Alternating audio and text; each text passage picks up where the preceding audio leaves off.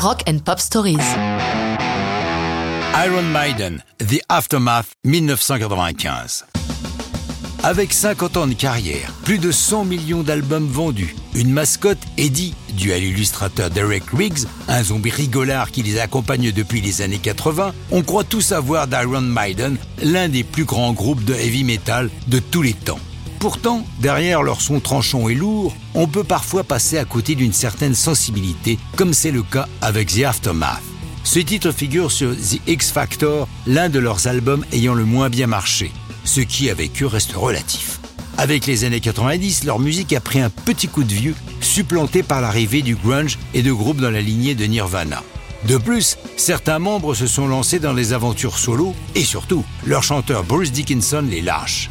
Il est remplacé par Blaze Bailey, précédemment vocaliste de Bane. En compagnie du bassiste Steve Harris et du guitariste Jannik Gers, il est l'auteur de The Aftermath. Le sujet, plutôt inattendu dans l'univers du heavy metal, la Première Guerre mondiale, cette boucherie où les morts se sont comptés par dizaines de millions. Parmi eux, le grand-père de Blaze Bailey. Et il conserve dans son cahier de chansons une photo de son aïeul. C'est le déclic ayant lancé l'écriture de The Aftermath. Le soldat dans la chanson se demande ce qu'il fait dans cette galère, dans ces tranchées puantes et mortelles. Pourquoi s'est-il ainsi retrouvé au front?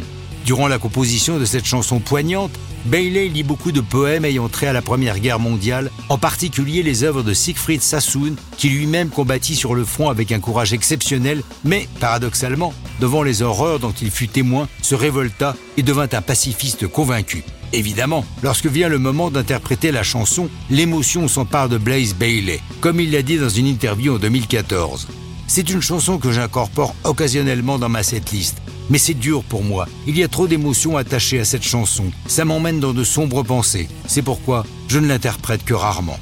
D'autant plus que sa carrière au sein d'Iron Maiden va être de courte durée, puisque dès 1999, Bruce Dickinson fait son retour au sein du groupe. Finalement, l'intérim de Blaze Bailey correspondra, un peu injustement, au creux de la vague pour le groupe de métalleux briton, puisque le retour de Dickinson marque la réapparition au premier plan d'Iron Maiden en 2000 avec l'album Brave New World enregistré à Paris au studio Guillaume Tell. Mais ça, c'est une autre histoire de rock'n'roll.